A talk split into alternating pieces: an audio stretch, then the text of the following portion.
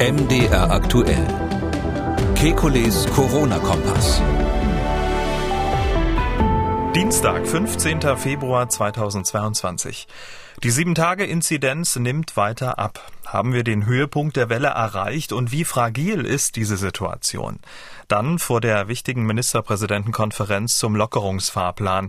Können wir uns einen Freedom Day am 20. März wirklich schon leisten? Außerdem wird Covid-19 erst in 30 bis 40 Jahren zu einer harmlosen Erkältungskrankheit? Und wie wirksam sind noch Antikörpermedikamente gegen Omikron? Wir wollen Orientierung geben. Mein Name ist Camillo Schumann. Ich bin Redakteur, Moderator bei MDR aktuell das Nachrichtenradio. Jeden Dienstag, Donnerstag und Samstag haben wir einen Blick auf die aktuellen Entwicklungen rund ums Coronavirus und wir beantworten Ihre Fragen. Das tun wir mit dem Virologen und Epidemiologen Professor Alexander Kekulé. Ich grüße Herr Kekulé. Hallo, Herr Schumann. Fangen wir mal mit der guten Nachricht an. Den dritten Tag in Folge ist die bundesweite 7-Tage-Inzidenz gesunken. Laut RKI wird der Wert heute mit 1437,5 angegeben. Es gibt auch de facto ja keine Zunahmedynamik mehr. Ähm, auch der R-Wert deutlich unter 1. Herr Kekulé, sind wir über den Berg? Ähm, sieht so aus. Also das muss man ganz klar sagen. Das sieht so aus, als hätten wir das Maximum jetzt gerade überschritten. Ähm, wenn wir jetzt keine Dummheiten machen, glaube ich auch nicht, dass sich das wieder nach oben, dass das wieder nach oben gehen wird, sondern das war's jetzt erstmal. Und die Frage ist halt jetzt, wie weit müssen wir von diesem Maximum runterkommen, um Lockerungen dann zuzulassen? Sie haben ja schon mal gesagt, so ein Drittel müssten wir runter. Bleiben Sie bei dieser Prognose? Ja, das wäre aus virologischer Sicht, ähm, wenn ich mal so sagen darf, optimal. Also ein Drittel vom Maximum runter. Das wäre von jetzt, würde ich mal sagen, in vielleicht zehn Tagen. Vielleicht geht's auch bisschen früher, aber so die Größenordnung. Da würde man, könnte man dann relativ weitgehende Lockerungsmaßnahmen ergreifen, ohne dass es zu so einem Rebound-Effekt kommt. Ähm, insgesamt kann man ja sagen, dass diese Omikron-Welle sich, ähm, kann man fast sagen, in gewisser Weise wie vorhergesehen ähm, verhalten hat. Also die 400.000er Inzidenz von Herrn Lauterbach hat es nicht gegeben, aber so prinzipiell gesehen ist es schon so ähnlich, wie, wie man das erwartet hat. Und darum glaube ich auch nicht, dass es Überraschungen geben wird jetzt in den nächsten Wochen. Wir hatten eine gute Nachricht, eine schlechte gibt es aber auch. In den vergangenen 24 Stunden wurden 243 neue Todesfälle im Zusammenhang mit äh, Covid-19 gemeldet gemeldet. Die Kurve der Toten geht nach oben und die Belegung der Intensivstationen nimmt auch stetig zu. Heute werden 2475 Menschen mit Covid-19 behandelt, ein Plus von 130 in nur vier Tagen. Also der negative Effekt der Welle beginnt sich erst jetzt zu zeigen. Ähm, ja, das ist ähm, sicherlich bei den äh, Krankenhausbelegungen noch eine Überlagerung von Omikron und Delta. Wir wissen nicht genau, wie viele Delta-Fälle da noch mit drinnen sind. Ähm, aber ähm, klar, die, die Krankenhausbelegung insbesondere die Intensivbelegung ist natürlich zeitlich versetzt.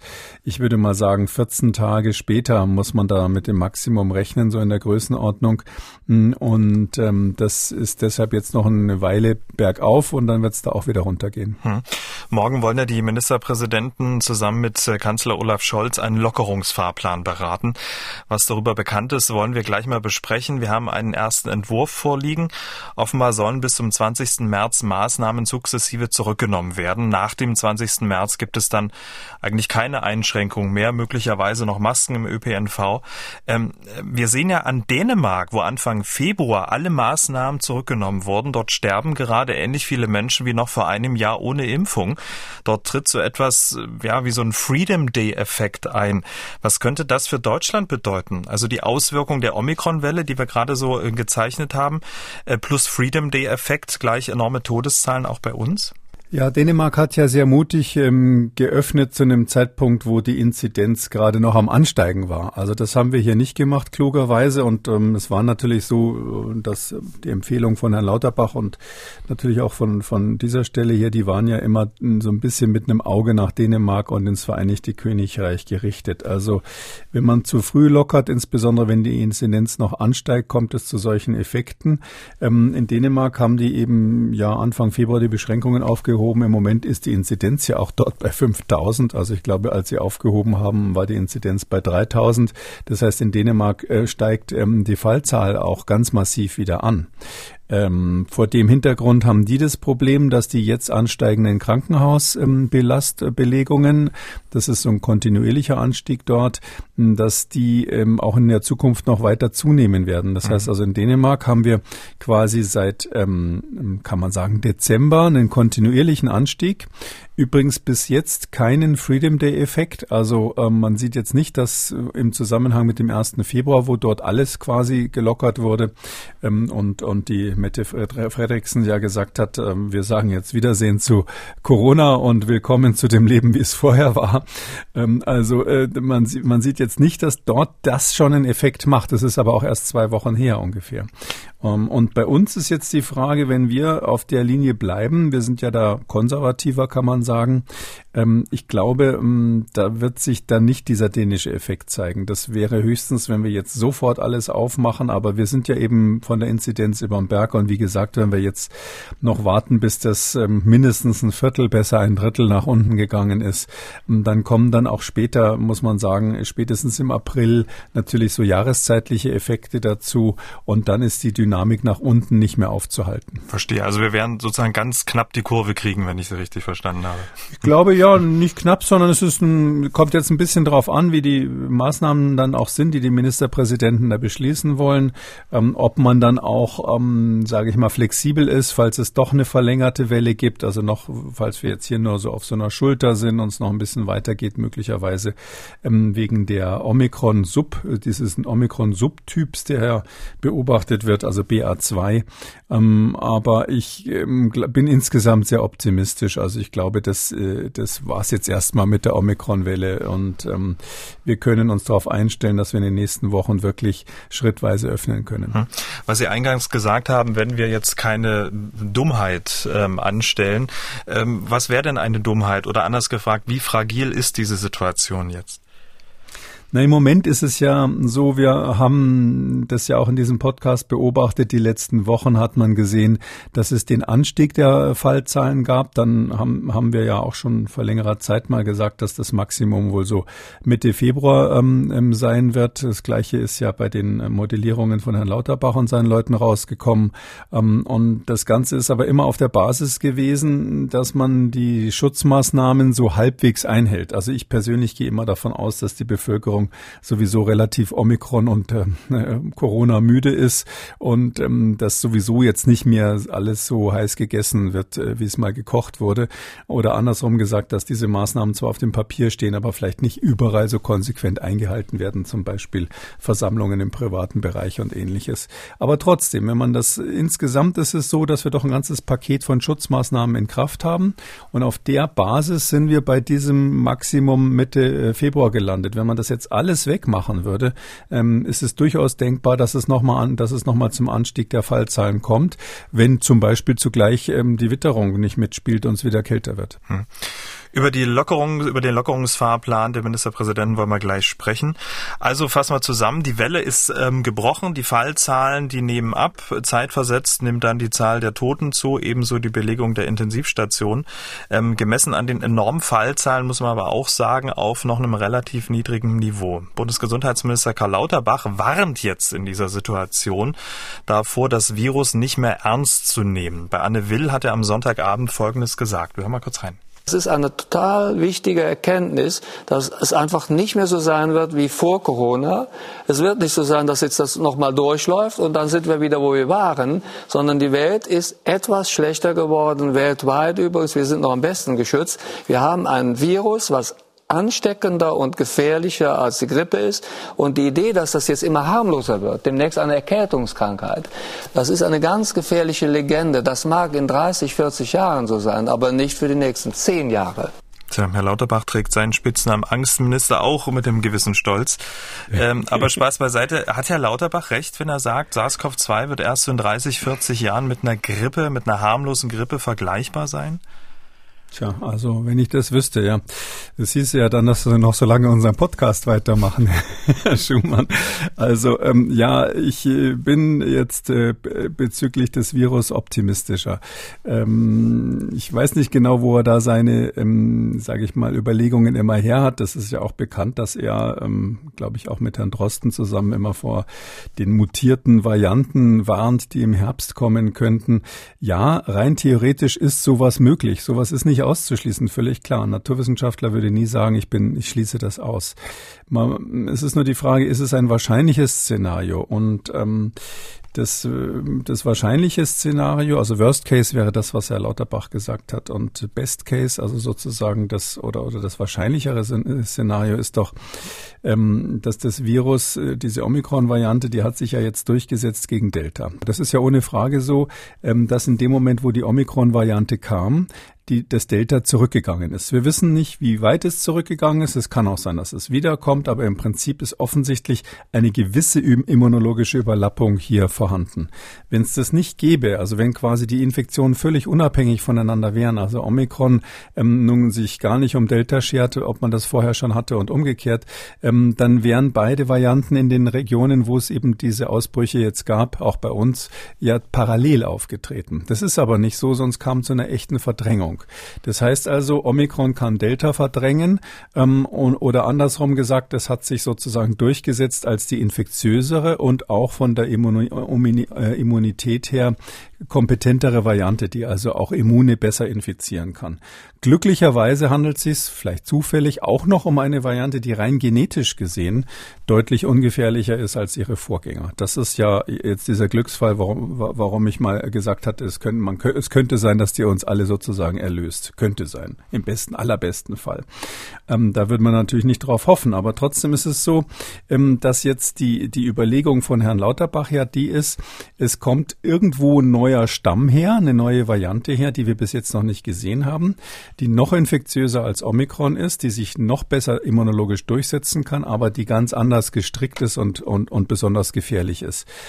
Ähm, das ist für mich weniger wahrscheinlich als das Naheliegende, dass nämlich die nächste Variante ein Nachkomme von Omikron ist. Weil einfach deshalb, weil das das bessere Prinzip ist. Und wenn Sie sich vorstellen, wenn, wenn dieses Virus wirklich Milliarden von Menschen weltweit befallen hat, dann ist natürlich die Wahrscheinlichkeit, dass der nächste Subtyp davon ein Nachkomme ist. Einfach weil hier ja die Natur immer würfelt und quasi ähm, die Evolution würfelt und das, das, der Beste setzt sich durch. Und wenn Sie milliardenfach äh, würfeln, ist die Wahrscheinlichkeit, Wahrscheinlichkeit, dass sie dabei einen guten Wurf machen, natürlich viel höher, als wenn sie irgend so eine äh, Nischenvariante haben, die vielleicht irgendwo in irgendeiner Ecke der Welt existieren mag, aber die sich eben noch nicht durchgesetzt hat. Oder andersrum mhm. gesagt, die Wahrscheinlichkeit, die, die blanke Wahrscheinlichkeit spricht einfach äh, sehr deutlich dafür, dass es ein Nachfahre von Omikron wird, der uns im Herbst wieder, wieder besucht, wenn ich mal so sagen darf, eine Omikron-ähnliche Variante.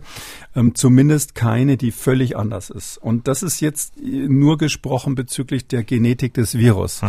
Und dann gibt es den zweiten Aspekt, den Herr Lauterbach ja so gar nicht auf dem Schirm hat. Das ist, die Bevölkerung wird doch zunehmend immun. Ähm, das ist ja so, dass sogar der Expertenrat inzwischen da auch seine Position ganz klar geändert hat und jetzt ja spricht davon, hm, dass es eine Schleimhautimmunität braucht. Also äh, Dinge, die nur bei einer Infektion stattfinden und nicht bei einer Impfung. Die Bevölkerung wird durch mehrere Infektionen plus die Impfungen natürlich, das ist extrem wichtig, zunehmend mhm. immun. Und selbst wenn dann nochmal Delta käme, wäre natürlich die Wahrscheinlichkeit, dass es so schwere Verläufe wieder macht, extrem gering. Das heißt, die zweite Voraussetzung Voraussetzung für das, was Herr Lauterbach da hm, im, im Auge hat, wäre ja, dass tatsächlich ähm, unsere Immunität komplett versagt. Und da glaube ich, wir Menschen sind ja schon länger auf der Welt und die Viren auch. Und in der Vergangenheit sind wir auch nicht ausgestorben wegen irgendeines so Virus. Ähm, und ich äh, bin da sehr optimistisch, dass unser Immunsystem dann insgesamt so reagieren wird wie immer. Und das heißt, dass im Herbst unsere Immunität mit den neuen Varianten, die dann kommen, besser fertig wird und nicht schlechter. Hm. Ähm, ich fand ja die Zeitachse interessant. Auf der einen Seite die 30 bis 40 Jahre und auf der anderen Seite die 10 Jahre. Ähm, Im Vergleich dann mit der Influenza. Oder anders gefragt, wie ähm, lange hat es dann gedauert, bis die Influenza ein harmloses Grippevirus wurde? Naja, da, das ist ein ganz gutes Beispiel. ähm, ähm, sehr gute Frage. Also ähm, äh, nehmen wir mal die schlimmste Influenza-Welle von allen. Nein, nein, nein. Wir sind ja schon ein eingeübtes Team. Also die äh, Influenza von 1918, die spanische Grippe, die war ja äh, bis, bis dato die schwerste Pandemie, die je, sage ich mal, aktiv beobachtet wurde. Da gab es drei bis in einigen Regionen der Welt vier Wellen, also eigentlich drei große Wellen die, also eine Frühjahrswelle, dann eine große Herbstwelle und in einem Teil der Welt, nicht überall nochmal eine etwas kleinere Frühjahrswelle und dann noch so äh, Nachzügler. Und diese Wellen, die treffen jetzt, ähm, wenn man das so sagt, ähm, aus der in der damaligen Zeit das Auftreten schwerer Erkrankungen. Mhm. Weil ähm, ob das Virus irgendwo da war oder nicht, das wusste man nicht, weil man noch gar nicht wusste, dass das überhaupt von einem Virus verursacht wird. Das war ja überhaupt nicht klar, wie die Influenza entsteht. Das heißt also, die konnten jetzt so, was wir hier so machen mit Inzidenz und Laborwerte, oh, jetzt geht die Inzidenz rauf und, oder sowas, das hatten die ja nicht. Die hatten einfach nur die Belegungen im Krankenhaus. Sodass ich eigentlich finde, dass dieser ganz nüchterne Blick, wie viel Kranke gibt's denn, merke ich da eine Zunahme der Erkrankungen, ja oder nein? Das ist das, was sozusagen am, am Ende des Tages zählt und nicht, was irgendwelche Leute im Labor feststellen. Und da ist es so, es gab diese drei Wellen innerhalb, also ja, das war die berühmte Pandemie von 1918-19.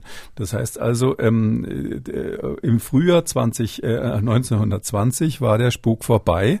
Da gab es natürlich dann, wie man heute weiß, aus, aus Blutproben, die dann später sicher unter, nachuntersucht wurden, weiß man, dass sich noch über viele Jahre, sicherlich 10, 20, 30 Jahre hinlang, hinweg, dieses Virus in der Population ausgebreitet hat.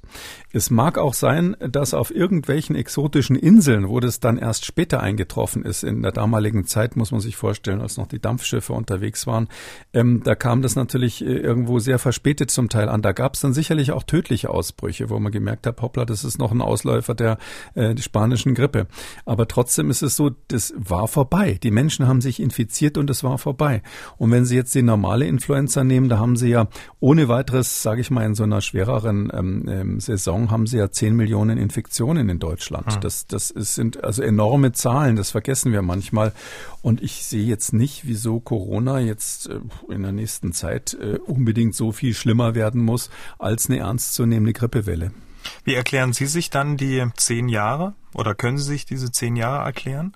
Also ähm, äh, das ist einfach so, wir kennen diese Zahlen letztlich von der Influenza. Wir wissen, dass bei der Influenza es so ist, das ist das einzige Virus, wo man sowas ähm, äh, genauer erforscht hat, dass wir etwa alle 30 Jahre, dreimal pro Jahrhundert hatten wir eine Pandemie.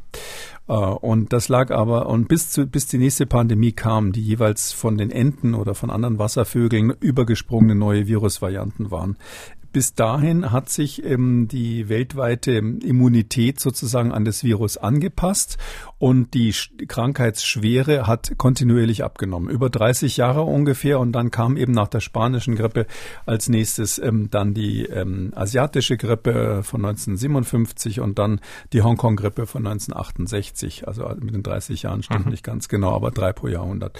Und daher ähm, ist es so, äh, die zehn Jahre, keine Ahnung, wo er die jetzt her hat, weil wir für, für Coronaviren solche Daten ja überhaupt nicht haben. Also die Coronaviren, die wir bisher kennen, die Ausbrüche Ausbrüche gemacht haben.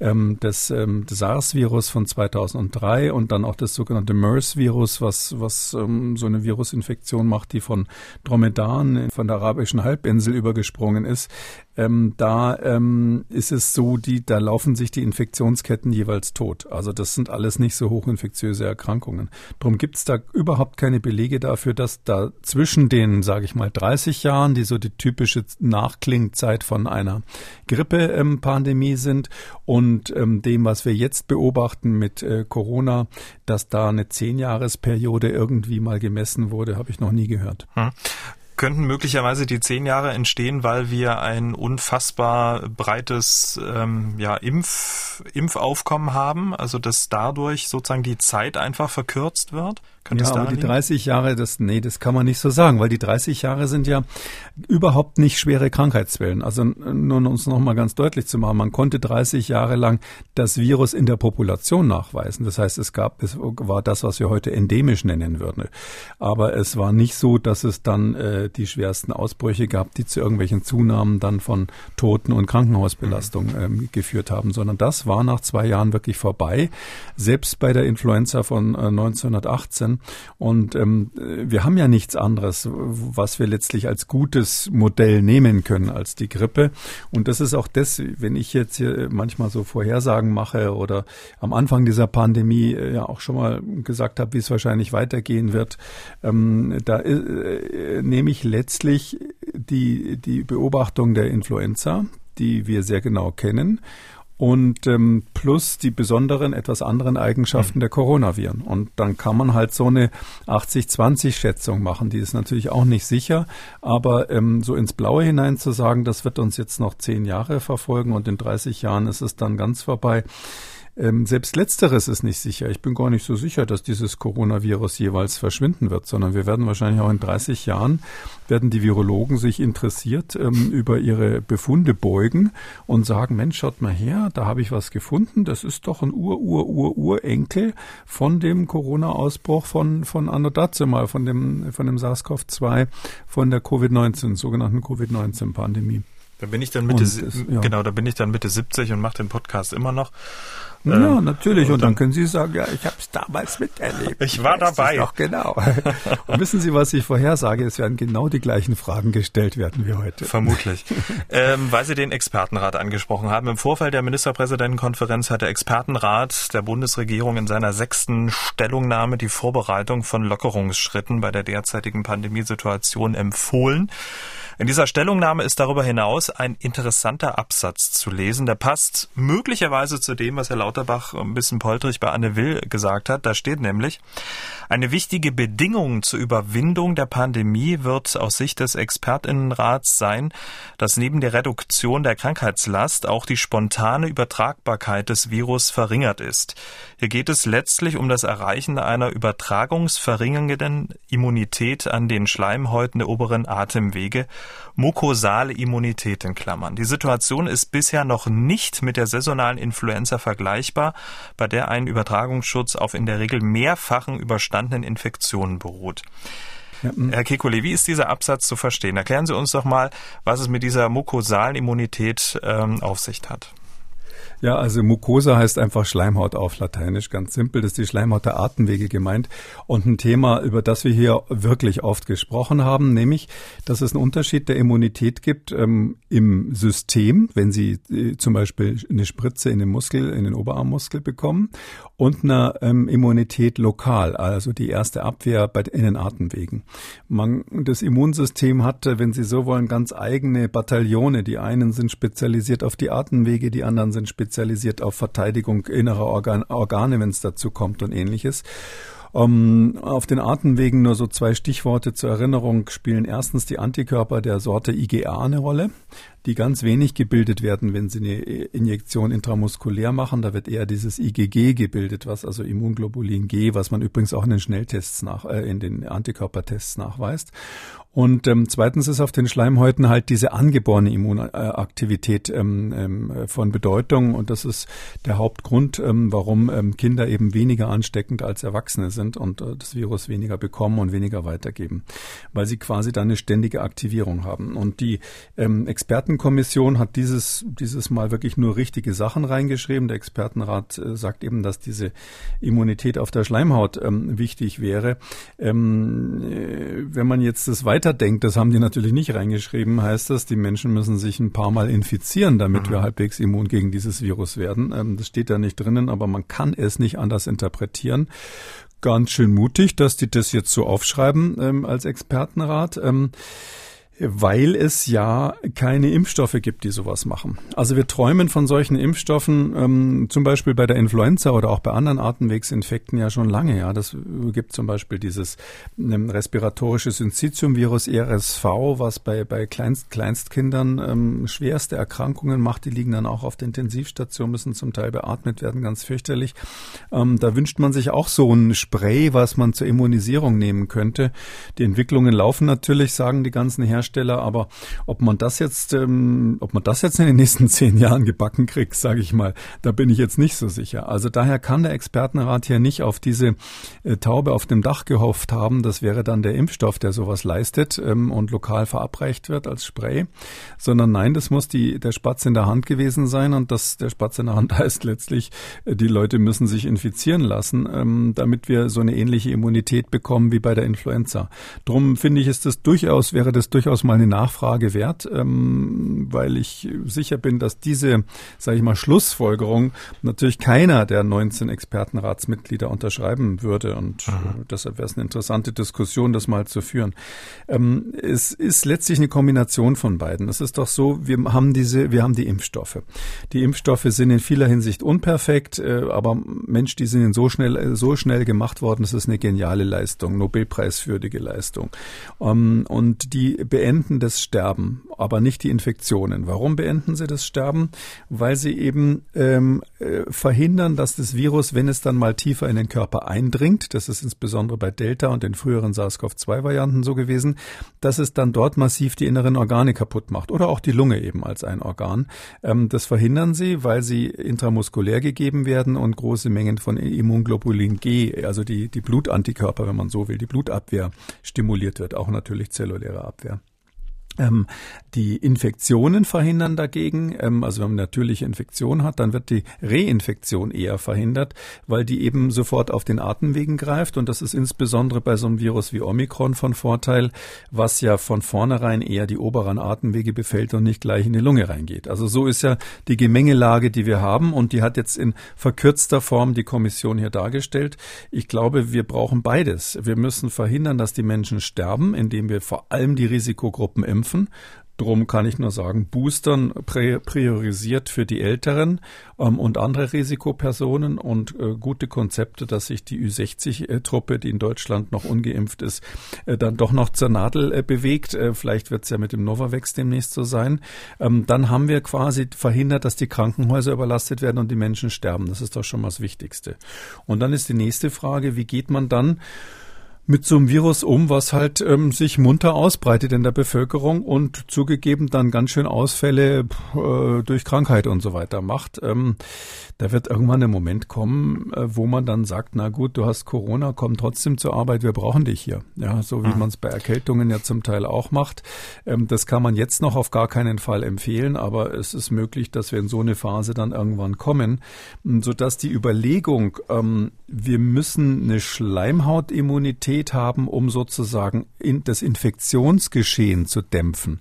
Ja, das ist aber, wenn man das wirklich abwartet, dann müsste man sagen, brauchen wir noch zwei, drei Durchläufe, so wie Omikron.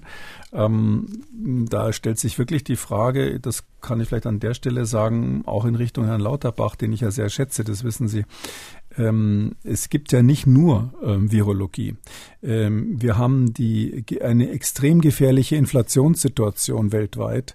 Ähm, auch in Deutschland ist es so, dass keiner weiß, ähm, wie das Geld wieder reinkommen soll, was hier äh, mit dem Füllhorn oder mit der Bazooka ähm, äh, ausgegeben wurde.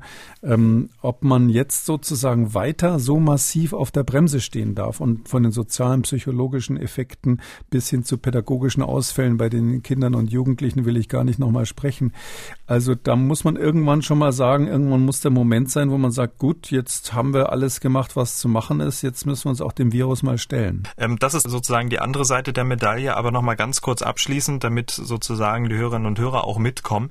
Ähm, also das Ziel des Expertenrates jetzt formuliert, wer äh, sozusagen eine Schleimhautimmunität in der Bevölkerung, Sie haben gesagt, so zwei, drei Wellen mit Omikron äh, setzt das dann voraus, dass dann auch jeder auch mal Kontakt hatte und wenn es geht auch noch mehrfach Kontakt hatte.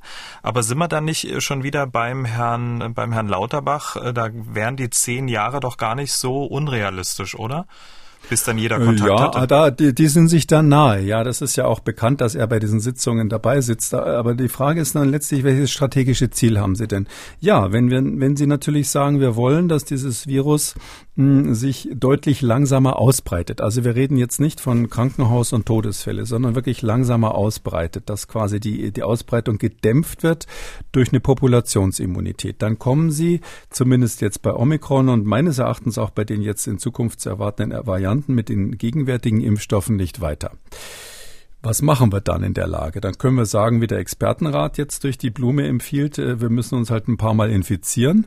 Äh, heißt, äh, ja, ob sie jetzt zwei Jahre oder zehn Jahre irgendwas kann eine ganze Weile dauern, ist auch die Frage, wie lange das anhält. Übrigens ist es so, dass die Schleimhautimmunität wesentlich kürzer ist von der Dauer her als diese systemische Immunität, die sie durch eine richtige Impfung hinkriegen und die möglicherweise auch durch eine, eine natürliche Infektion gemacht wird, aber das ist dann ein anderer Teil sozusagen der Immunantwort. Aber diese rein auf den Atemwegsschleimhäuten befindliche Immunität, hm, da sieht so aus, als wäre dieser angeborene Teil der Immunität sowas, was vielleicht wenige Monate anhält. Und beim IGA ist es auch nicht so, dass das also ewig lang da ähm, für einen äh, guten Schutz führt, zu einem guten Schutz führt. Das heißt, was da passiert ist ja, dass wir typischerweise alle Jahre wieder Infektionen haben mit allen möglichen Atemwegserreger. Das müssen gar keine anderen Coronaviren sein. Dadurch kommt es zu so einer Aktivierung der Immunantwort. Ähm, ist der Grund, warum Kindergärtner und Kindergärtnerinnen ähm, viel seltener krank werden als die Normalbevölkerung, weil die halt ständig einen Challenge haben auf den Atemwegen und, und, und so wie die Kinder in der, in der Kita halt ähm, dauernd ein aktiviertes Immunsystem dort haben.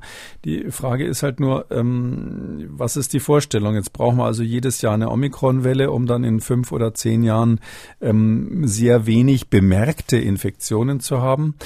Ich glaube, das ist keine Strategie. Zumal sie ja unbemerkte Infektionen trotzdem noch hätten, weil die, die Schleimhäute werden ja befallen, haben sie eben asymptomatische oder schwachsymptomatische Infektionen. Also da irgendwo ein strategisches Ziel von Corona-Maßnahmen daraus abzuleiten, das sehe ich überhaupt nicht. Das ist eine akademische Beobachtung. Deshalb nochmal zurück. Das strategische Ziel für Politik kann nur sein, Krankenhausbelastung runter, Sterbefälle runter. Und da ähm, spielt die Frage, ob wir jetzt eine Schleimhautimmunität haben, die uns vielleicht in zehn Jahren dann insgesamt in so eine Phase bringt, wo wir das Virus kaum noch bemerken. Oder vielleicht die Laborärzte dann sagen werden, ähm, das streichen wir hier von der Diagnostikliste, weil das lohnt sich nicht mehr, dafür eine PCR zu machen. Sowas haben wir ja zum Beispiel bei bei ähm, Schnupfenviren und so, die werden gar nicht nachgewiesen, weil sich das nicht lohnt, die nachzuweisen. Also ja, das, das kann alles sein, dass es in die Richtung geht, aber das ist kein strategisches Ziel für die jetzigen Planungen. Um, um, und, und da kann ich nur noch mal sagen, zurück zur Basis Todesfälle und Krankenhausbelastung. Strategie ist genau das Stichwort. Morgen kommen also die Ministerpräsidenten und Ministerpräsidentinnen und Kanzler Olaf Scholz zusammen, um über einen Lockerungsfahrplan zu sprechen. Und dieser Fahrplan in einer Beschlusslage liegt uns vor. Demnach gibt es drei Lockerungsstufen. Mit der letzten Stufe dann am 20. März, dem kalendarischen Frühlingsanfang, fallen dann alle, wie es heißt, tiefgreifenden Schutzmaßnahmen weg. Bevor wir uns das mal anschauen, wie der Lockerungsfahrplan aussieht, die Frage an Sie. Ist dieser Zeitplan mit dem Freedom Day am 20. März denn wirklich der richtige Zeitablauf oder kommen die Lockerungen zu früh? Denn in diesem Papier steht, und das ist wirklich interessant, ein Zurückfahren staatlicher Infektionsschutzmaßnahmen erscheine sinnvoll, sobald ein stabiler Abfall der Hospitalisierung und Intensivneuaufnahmen und Belegung zu verzeichnen sei.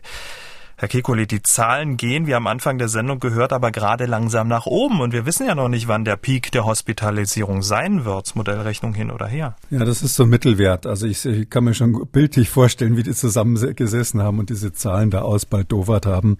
Also ähm, klar, also wenn jetzt alles so läuft wie geplant, wenn das so ist, ähm, dass wir, würde ich mal sagen, in einer Woche, in zehn Tagen vielleicht ähm, dieses Drittel runter sind, dann kann man dann relativ großzügig lockern, vielleicht nicht alles auf einmal, aber kann man lockern.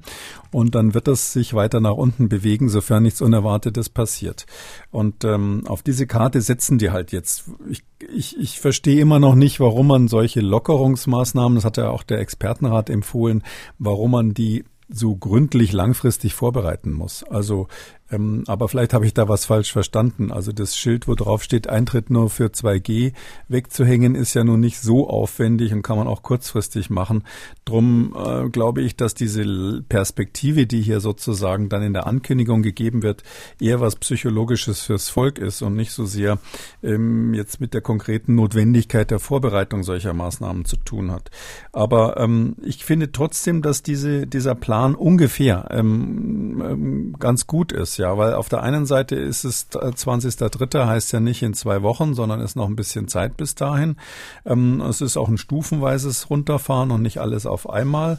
Und auf der anderen Seite ähm, erhofft man sich natürlich dann, dass dann vielleicht ähm, im April spätestens äh, die saisonalen Effekte dazukommen, ähm, sodass der, der Trend dann stabilisiert wird. Ähm, ich glaube, da hat man sozusagen den, den Dränglern und den Mahnern hat man da dazwischen einen ganz guten Weg gefunden. Aber nichtsdestotrotz steht dort, sobald ein stabiler Abfall der Hospitalisierung und Intensivneuaufnahme und Belegung zu verzeichnen sei, das sei die Grundlage, um dann alles zu lockern. Aber das wissen wir doch noch gar nicht. Ja, aber diese Begründungen sind ja immer, da steht immer irgendwas drinnen. Wissen Sie, da steht vorne, ich habe das natürlich gelesen, dieses Papier der für die MPK, da steht vorher erstmal zwei Seiten lang drinnen zitiert, was der Expertenrat alles gesagt hat und dann steht da auf dieser Basis haben wir folgendes, äh, wollen wir folgendes beschließen. Äh, wenn Sie da prüfen, ob die Begründung vorne hält, um das hinten irgendwie zu begründen, äh, das, das wird nie der Fall sein, sondern in politischen Dimensionen schreibt man immer wissenschaftliche Fakten vorne als Begründung hin und hinten steht das drin, was man ausgehandelt hat.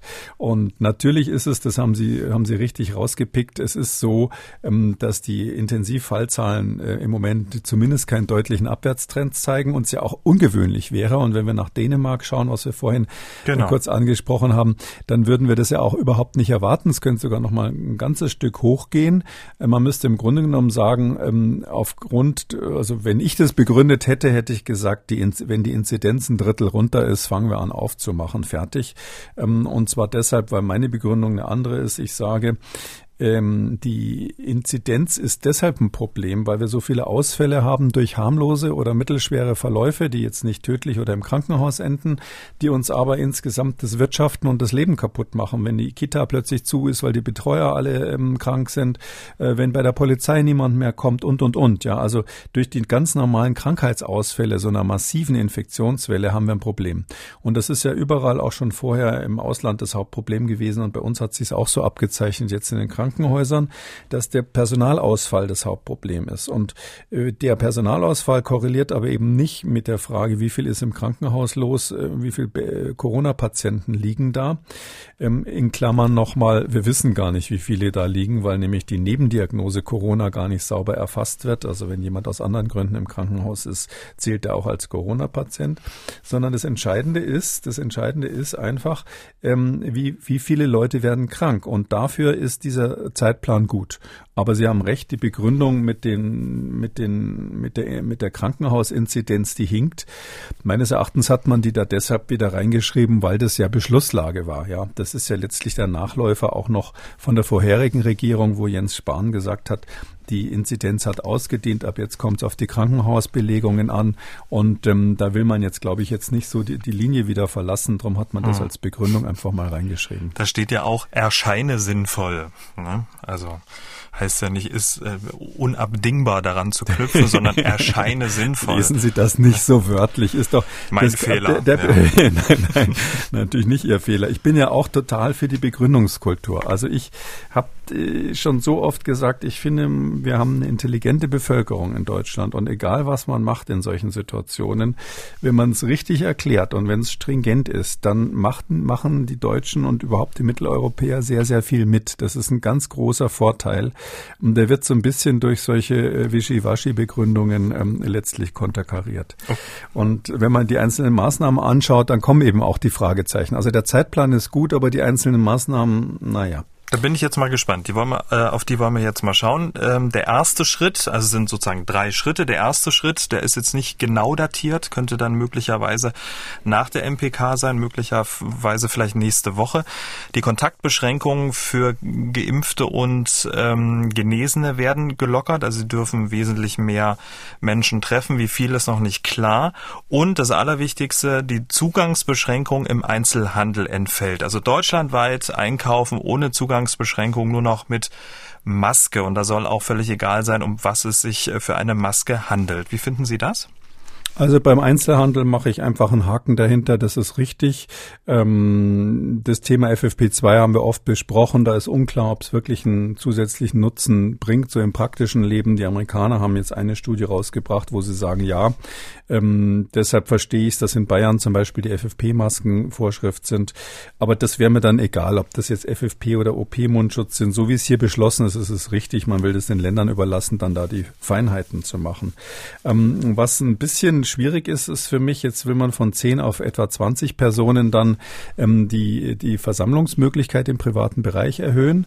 Ähm, also erstens glaube ich, dass sich da sowieso viele nicht mehr dran halten. Für Geimpfte und Genesene, ne? Mhm. Ja, genau. Und zweitens soll es aber eben nur für Geimpfte und Genesene gelten. Mhm.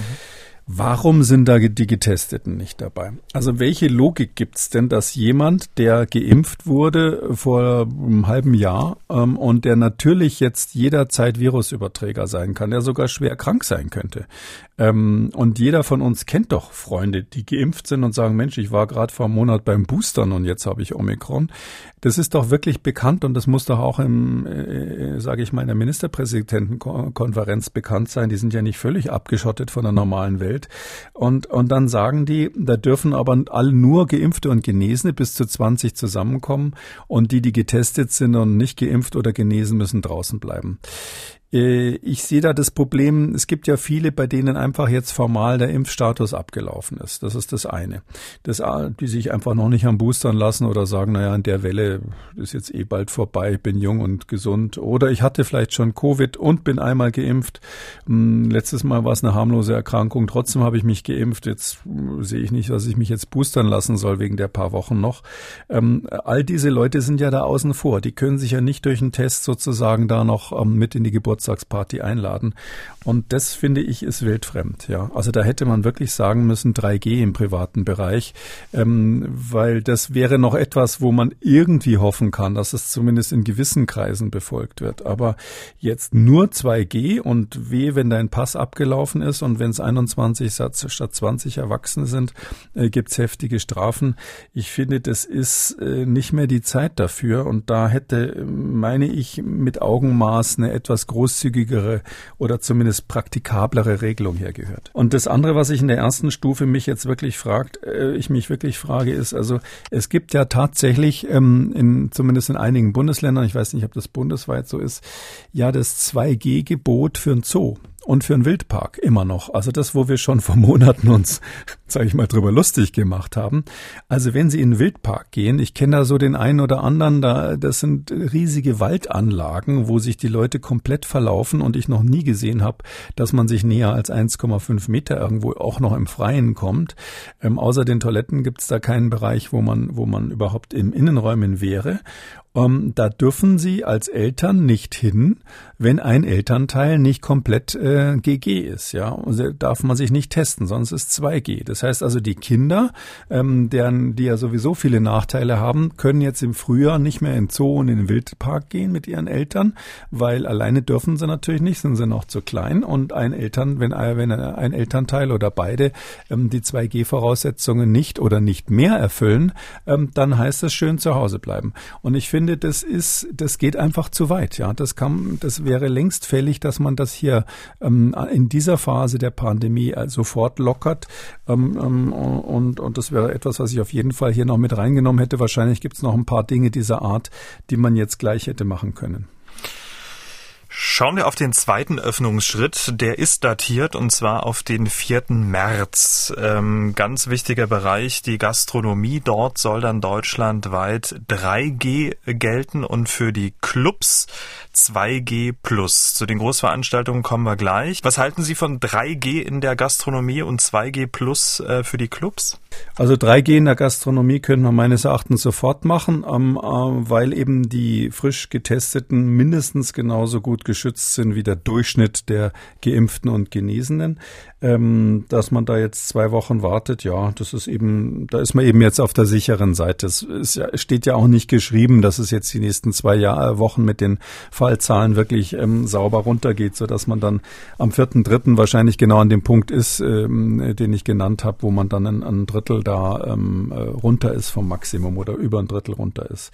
Aber grundsätzlich finde ich das richtig, dass man 3G macht. Das ist völlig klar. Ich hab, sah die Berechtigung für 2G überhaupt nicht. Im Gegenteil, 2G war ja äh, insbesondere bei der Delta-Welle ähm, ein Grund, warum wir diesen, diesen massiven Anstieg im Herbst hatten. Das war ein bisschen hausgemacht.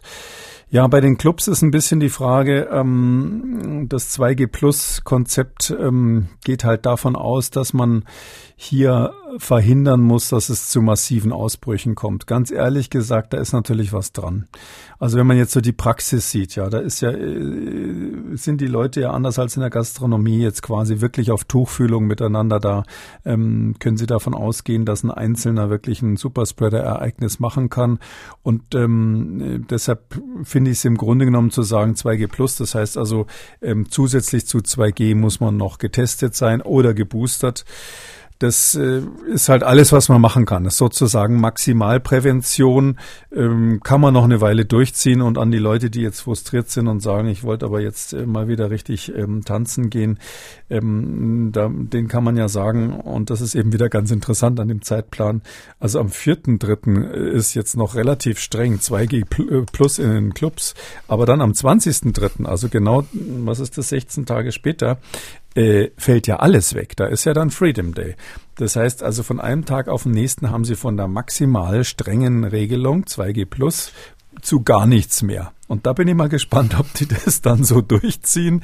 Ähm, wenn die Fallzahlen dann wirklich im Keller sind, ich sag mal die Inzidenz unter 200 und wir feststellen, dass wir weiterhin es nur mit Omikron zu tun haben oder bis dahin vielleicht nur mit Omikron zu tun haben, dann kann man das machen. Dann kann man den Stecker da ziehen. Das ist ein relativ harter Übergang, aber ähm, würde ich, kann man dann machen. Aber jetzt schon zu planen, dass es genau zu dem Zeitpunkt sozusagen der richtige Moment ist, das fand ich wieder ganz mutig. Sportlich, ja. Sportlich. Apropos, apropos sportlich, Großveranstaltung. Wir sind noch beim 4. März. Großveranstaltung draußen bis zu 25.000 Gäste und drinnen bis zu 4.000 Gäste. Wie ist das zu bewerten? Aber da steht ja auch dabei, zusätzlich soll man, wenn es geht, Masken haben mhm. und so weiter. Und ich glaube nur 40 Prozent Belegung und sowas. Das äh, kann man machen. Draußen, wenn, da haben sie Hygienekonzepte noch dabei. Da ist natürlich schon die Idee, dass das jetzt nicht Großtanzveranstaltungen sind oder sowas, sondern ich glaube, die denken da an Fußball und ähnliches. Ähm, äh, mit halb, halbvollen Stadien, das, das ist meines Erachtens schon machbar jetzt, wenn es jetzt langsam wärmer wird. Man muss halt die Konzepte immer haben bei diesen Großveranstaltungen. Da gilt das Gleiche wie immer. Man muss sich über überlegen, was ist in den Sanitätsräumen, wo kommt's im, äh, wo ist dann bei den Außenveranstaltungen doch noch die Situation, wo sich die Leute irgendwo in Innenräumen drängeln könnten. Die VIP-Lounge äh, vom FC Bayern oder ähnliches käme da in Frage. Ach, da kennen ähm, Sie sich aus wahrscheinlich. Ja, nein, da war ich noch nie. Da war ich tatsächlich noch nie. Ähm, ähm, obwohl ich ja äh, gebürtiger Münchner bin, ähm, habe ich tatsächlich noch nie das Vergnügen gehabt, da eingeladen zu werden. Aber äh, trotzdem kann ich mir das gut vorstellen. Ich saß sonst einem oder anderen mal so gegenüber, dass man durch die Fensterscheiben reingucken konnte das, und gesehen hat, dass es dann nicht gerade sehr leer ist. Ähm, ja, also daher glaube ich, bei Großveranstaltungen kann man das im Prinzip so machen natürlich. Ähm, da ist ja auch noch nicht klar, ob das 2G oder 2G Plus sein soll. Das mhm. sollen die Ministerpräsidenten wohl noch aushandeln. Bei den 4000 drinnen ähm, äh, ich äh, muss sagen, ich äh, finde, da wäre dann aus meiner Sicht wirklich eine, eine einfache 3G, wenn schon 3G-Regelung das Richtige oder 1G, man sagt einfach, alle müssen getestet werden. Das finde ich eigentlich das Gebot der Stunde, wesentlich konsequenter zu sagen, äh, bei ab einer bestimmten Risikobewertung, das müsste man dann von Veranstaltung zu Veranstaltung sehen. Ähm, und wenn eben dann, ich sag mal, 4000 Leute im Innenraum irgendwo, äh, was weiß ich, an so einer Art Karnevalsveranstaltung zusammen sind, ähm, wenn ich mir das mal vorstelle, ähm, und äh, die dann auch keine Masken möglicherweise haben oder viele keine Masken haben oder der Mas das Maskentragen nicht kontrolliert werden kann, wenn die da an Tischen sitzen, dann trinken die ja auch und so, dann, dann meine ich, das Einzige, was irgendwie was bringen würde, ist alle testen.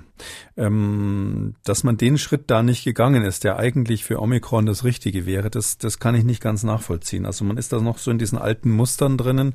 Vielleicht, weil man zum Ende der Pandemie nichts ganz Neues erfinden will, aber dann einfach zu sagen, oder der Pandemie zum Ende der Welle nicht, also nichts ganz Neues erfinden will, aber dann einfach zu sagen, sobald das Infektionsrisiko groß ist, ich auch nicht mehr so unter Kontrolle habe, ob da Risikopersonen kommen. Ja, also wenn ich jetzt an diese Karnevalsveranstaltung denke, die ich natürlich nur aus dem Fernsehen kenne, der eine oder andere, genauso wie die VIP-Lounge vom FCB, ähm, der eine oder andere, der ähm, ist da vielleicht dann, trinkt dann häufiger mal was und ähm, sieht dann auch so aus von, von, der, von der Physiognomie her. Und das sind dann natürlich die, die typischen Risikopersonen, ja. Und wenn die da dazwischen sitzen und man nur 2G hat, da hätte ich eher kalte Füße. Also da kriegen sie dann wahrscheinlich dann schon Infektionen von Leuten, die dann später ins Krankenhaus gehen. Und dann wäre am 20. März der Freedom Day in Anführungszeichen, kalendarischer Frühlingsanfang. Die Menschen sind positiv gestimmt. Man freut sich ähm, auf ähm, den Frühling, auf das Frühjahr. Es wird wärmer draußen und ab 20. März sollen alle, wie es dann da drin steht, in dem Entwurf tiefgreifenden Schutzmaßnahmen wegfallen. Alle. Was sagen Sie zu dem ja. 20. März ja. und diesem Tag? Mutig. Also 20. März ist, ist ganz schön früh, ja. Also ähm, wir wissen einfach, dass die echten Jahreszeiteffekte eben noch nicht am kalendarischen Frühlingsanfang sind, sondern ein bisschen später.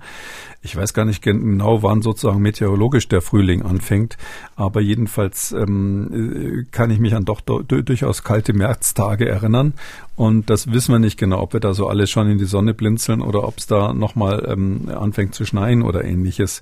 Ähm, aber definitiv ist es so, diese Effekte werden wir dann im April haben.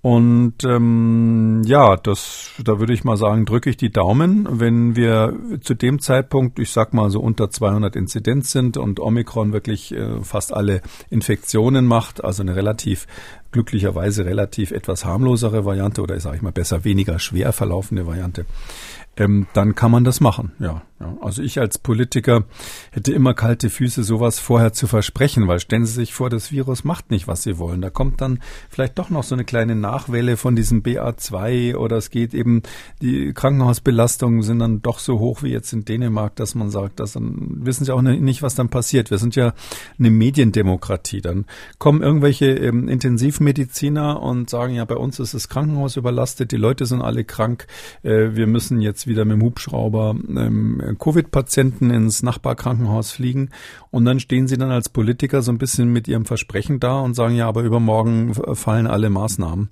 Äh, vor so einer Situation hätte ich als Politiker wahrscheinlich Angst, aber zum Glück habe ich den Beruf nicht gewählt. Ich wollte gerade sagen, freuen Sie sich doch, dass Sie keiner sind. Ähm, parallel zu dem 20. oder um den 20. herum möchte man dann überlegen, dann weiter niedrigschwellige Schutzmaßnahmen äh, anbieten zu können oder abfordern zu wollen. Und zwar zum Beispiel Maske tragen im ÖPNV. Laut Entwurf keine Pflicht, sondern eine definitive Empfehlung. Wie halten Sie es? Ja, das ist, die hören unseren Podcast. Gell?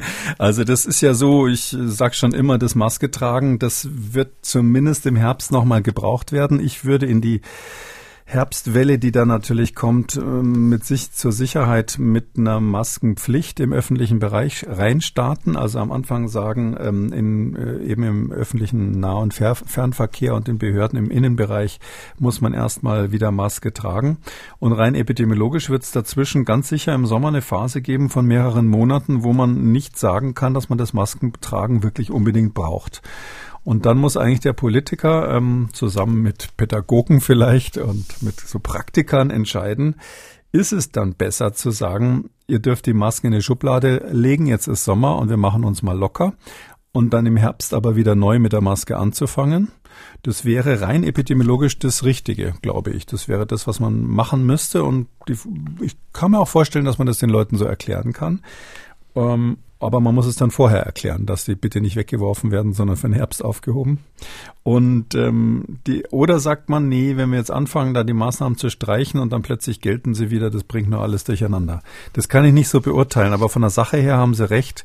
Ähm, wenn es Sommer ist und wenn jetzt wirklich wie erwartet die, die Inzidenz dann deutlich runtergeht und wir natürlich nicht äh, eine neue ähm, Horror-Monster-Mutante haben, ja, das ist ja klar, dann ähm, kann man sagen, im, im Sommer brauchen wir das erstmal eine Weile nicht. Wir sind ja jetzt die einzelnen Punkte des Entwurfs äh, durchgegangen. Äh, welche Erwartungen hätten Sie noch äh, an die MPK morgen, was man vielleicht noch mit beschließen sollte oder wegfallen lassen sollte?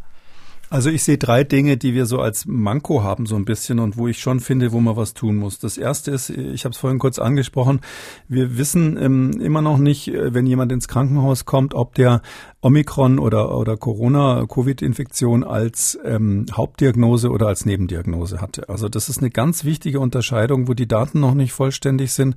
Das würde ich mir vor allem als Vorbereitung für den Herbst wünschen, dass man jetzt wirklich Maßnahmen ergreift, dass man weiß, sind die Leute wegen Corona mit Atemwegserkrankungen im Krankenhaus oder ist es eine Nebendiagnose, weil sich jemand mal so auf gut deutschen Fuß gebrochen hat? Also dieses Manko, was ja schon immer besteht, das wird jetzt bei Omikron umso wichtiger, weil wir wissen, dass so viele Menschen das haben, ohne dass es jetzt große Krankheitsrelevanz hat.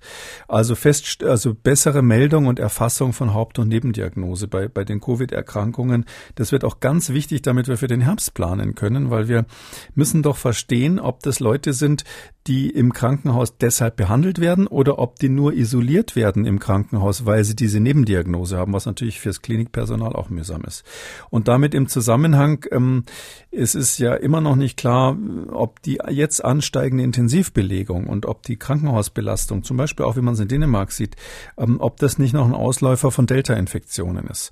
Deshalb ist es ganz wichtig, dass wir jetzt feststellen, wie viele, äh, wie viel Prozent von denen, die da im Krankenhaus ähm, insbesondere schwer krank sind, haben äh, Omikron und wie viel sind vielleicht noch Ausläufer von Delta? Weil es kann ja sein, dass wir im Herbst ähm, eine gewisse Vorwarnzeit haben, was da auf uns zukommt. Das ist sogar sehr wahrscheinlich, dass wir wieder aus dem Ausland feststellen, aha, die und die Variante setzt sich gerade durch. Und wenn die sehr Omikron ähnlich ist, dann müssen wir für die Planung, was im Krankenhaus los sein wird, wie viel Personal, wie viel Beatmungsgeräte und so weiter wir brauchen, eben die jetzige Welle verstehen. Aber wenn wir hier quasi äh, die Ministerpräsidenten nur über Lockerungen diskutieren, statt sich mal zu überlegen, wie wir hier die Daten extrahieren können, die wir jetzt brauchen, um für den Herbst zu planen, dann sehen wir schlecht aus. Und das andere ist, das dritte ist, ähm, wir haben ja eine ganz gute ähm, äh, sogenannte Surveillance, also Überwachung für Atemwegsinfektionen. Also die akuten respiratorischen Erkrankungen, die werden äh, in Deutschland in dem sogenannten Grippe-Web, heißt das schon immer, komischer Name, werden die gemeldet. Da sind ähm, Arztpraxen beteiligt, Krankenhäuser und alles Mögliche. Gibt es ganz viele Methoden, um zu erfassen, äh, wie häufig haben Leute Atemwegserkrankungen, natürlich mit Fokus auf die Influenza. Ähm, kürzlich hat die, das Zentralinstitut für die kassenärztliche Versorgung, das sind die, die diese, diesen ärztlichen Notruf da ähm, äh, oder schnelle medizinische Hilfe heißt in manchen Bundesländern, die das organisieren, ähm, die haben die Notrufe da einfach ausgewertet, 116, 117 und haben geguckt, wie häufig sind da Atemwegserkrankungen Erkrankungen und konnten zeigen, dass man da zum Beispiel auch ganz gut sieht, wenn sich, wenn das zunimmt, also als Frühwarner.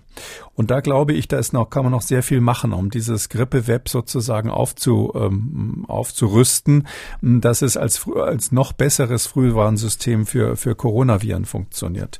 Also daher gibt es ein paar Sachen, die wir machen müssten, die wir jetzt machen müssten und die wir aber auch jetzt in dieser Welle noch machen müssen, weil wenn wir dann im Sommer keine Fälle haben, dann können wir auch nicht ausprobieren, ob die neuen Maßnahmen oder die neuen Untersuchungen funktioniert haben. Und welche Ergebnisse die Ministerpräsidentenkonferenz äh, morgen dann zutage bringen wird, besprechen wir dann am Donnerstag hier am Podcast. Damit kommen wir zu den Fragen unserer Hörerinnen und Hörer. Diese Dame hat angerufen. Sie ist ähm, weder geimpft noch hat sie die Infektion in zwei Jahren Pandemie durchgemacht. Sie hat eine andere Strategie, mit dem Virus umzugehen und dazu hat sie eine Frage. Meine Option war immer, wenn mir was passiert, dass ich nach äh, Dessau fahre und mir dort eine Antikörpertherapie äh, geben lasse. Und die Frage ist, äh, ob diese Antikörpertherapie auch gegen das Omikron-Virus äh, noch wirkt. Also erstens die Strategie finde ich gefährlich, ja. Also äh, die Dame hörte sich nicht an wie Anfang 20 und ähm, es ist einfach so, ähm, wenn man ein bisschen älter ist, sollte man es nicht darauf ankommen lassen, infiziert zu werden. Auch diese Antikörpertherapien sind äh, keine Silver Bullets, also keine Wunderkugeln, mit denen man jeden heilen kann, sondern die helfen manchmal, manchmal nicht. Es muss aber auch sehr schnell gegeben werden und die Frage ist dann auch vor allem, ob die Ärzte das zur Verfügung haben. Das ist ähm, selbst an großen Kliniken nicht so, dass die das Regal voll haben, sondern das sind ja weltweit extrem extrem umkämpfte Medikamente. Ja, und dann die Frage ganz konkreter, ähm, hat unsere Hörerin ähm, das richtig in, äh, in Erinnerung oder beobachtet? Also äh, Omikron ist ja immunologisch ganz anders als sein Vorläufer äh, Delta und noch ander, äh, noch stärker natürlich als die davor. Ähm, und die Antikörper, die sind eben darauf angewiesen, dass die etwas wiedererkennen an dem Virus. Also diese Antikörpertherapie funktioniert ja ganz ähnlich wie die äh, Immunabwehr letztlich. Ähm, und da ist es in der Tat so, dass fast alle Antikörpermedikamente, die wir so hatten, ähm, unwirksam sind gegen Omikron. Zum Beispiel das ähm, Medikament von Regeneron ähm, mit zwei verschiedenen Antikörpern, was damals den Donald Trump äh, möglicherweise gerettet hat, aber zumindest was, was dort ganz wichtig diskutiert wurde. Und eine ganze Reihe weiterer, die funktionieren überhaupt nicht gegen Omikron, sagen auch die Hersteller inzwischen selber. Wir haben einen, ein, ein einziges Medikament im Moment, das heißt Sotrovimab äh, von GlaxoSmithKline. Das ist das einzige, wo man noch so sagt, dass das eine halbwegs brauchbare Wirksamkeit gegen Omikron hat. Ob das jetzt wirklich so gut ist, dass man sich darauf verlassen könnte, würde ich bezweifeln. Aber was ich positiv weit, weiß, ist, dass da weltweit ein extremer Mangel an diesem Medikament ist. Und die Frage, ob das dann im Krankenhaus gerade zur Verfügung ist, ist die Frage, ist, ist, ist, ist ungeklärt. Es gibt noch für die, die sich dafür interessieren, ein anderes, das heißt Beptelovimab, das wird von Lilly äh, gerade geprüft. Ähm, das ist in USA in den äh, gerade hat begonnen die klinische Prüfung. In Europa ist es noch überhaupt nicht in der Prüfung und das äh, soll auch gut noch ein bisschen besser gegen Omikron wirken. Ähm, aber ob das überhaupt rechtzeitig zugelassen wird und dann in größerer Menge zur Verfügung steht, noch während der Omikron-Welle, ist völlig unklar. Und wie gesagt, in Europa hat die Europäische Arzneimittelkommission noch gar nicht mit der Prüfung begonnen. Deshalb bitte nicht auf diese Karte setzen. Hm.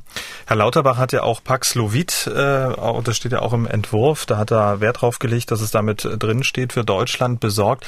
Das ist jetzt nicht vergleichbar, das ist jetzt kein Antikörpermedikament. Ne? Ja, das ist, das sind diese antiviralen Medikamente, da gibt's eben Paxlovid, Remdesivir, das was früher mal so als ähm, Wunderwaffe gefeiert wurde, aber eigentlich gar nicht so gut funktioniert und dieses Molnupiravir. Äh, die, das sind so die drei antiviralen Substanzen, die ähm, nach wie vor eingesetzt werden. Die haben den Vorteil, dass man sie nicht infundieren muss. Also die Antikörper werden ja als intravenöse Infusion gegeben. Darum muss man auch ins Krankenhaus dafür. Äh, und es ist so, dass diese Tabletten, wenn ich mal so sagen darf, wenn man die sehr frühzeitig gibt, ähm, schon eine Chance haben, schwerste Verläufe abzu, äh, abzuwenden. Bei Omikron ist es natürlich noch nicht so genau geprüft, aber sehr wahrscheinlich, dass es dort äh, funktioniert. Ich habe da eher die Befürchtung, dass wenn wir das eine Weile einsetzen, dass wir relativ schnell resistente Stämme bekommen werden. Aber im Prinzip gibt es diese Option und das ist auch ganz wichtig, dass, dass man im Krankenhaus einfach in bestimmten Situationen, wo man dann doch mal so einen Risikopatienten hat, wo man sieht, das, das ist vom Verlauf her jetzt, könnte jetzt kritisch werden. Und wenn man das frühzeitig sieht, ähm, dann ist es sinnvoll, solche Medikamente zu geben. Und Frau Glas hat uns gemailt. Sie schreibt, wir sind ein alleine lebendes Ehepaar, was zeitgleich positiv mittels PCR auf Covid getestet wurde, nachdem wir beide mit einem Tag Verzögerung Symptome aufwiesen.